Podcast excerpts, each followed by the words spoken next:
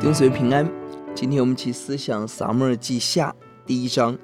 大卫闻扫罗死讯，作哀歌一到十六节。大卫得知扫罗死讯，十一到二十七节。大卫作哀歌纪念扫罗、约拿单。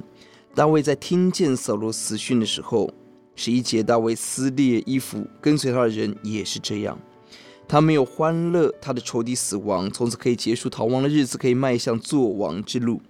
他乃是站在以色列人的位置高度来哀哭，并且作诗歌纪念扫罗跟约拿单之死，要大家记得纪念这位伟大的英雄，以色列历史当中第一个君王。这是大卫的无私，他超越了个人的福乐，站在整个国家君王的高度来思想事情。更难得的是，不但他自己，连他的仆人也有一样的心思。这是领袖成功之处。他教导他的跟随者与他有一样一个国度的胸襟。从扫罗的角度，一个失败的君王过世是整个民族国家的新生，这抵挡上帝、拒绝上帝子民的结果，给我们何等的警惕！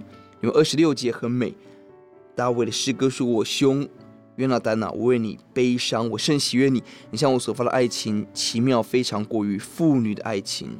大卫歌颂约拿单的友情的美丽，那样的无私、宽广、勇敢。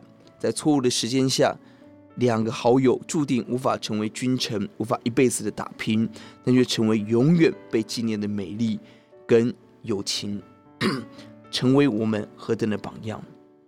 我们低头祷告，耶稣，我们感谢您。主要在今天的经文中，我们看到大卫的高度，他的仇敌过世了，但他没有丝毫的喜乐，他乃是站在整个民族上帝的选民的位置，在急切在哀哭。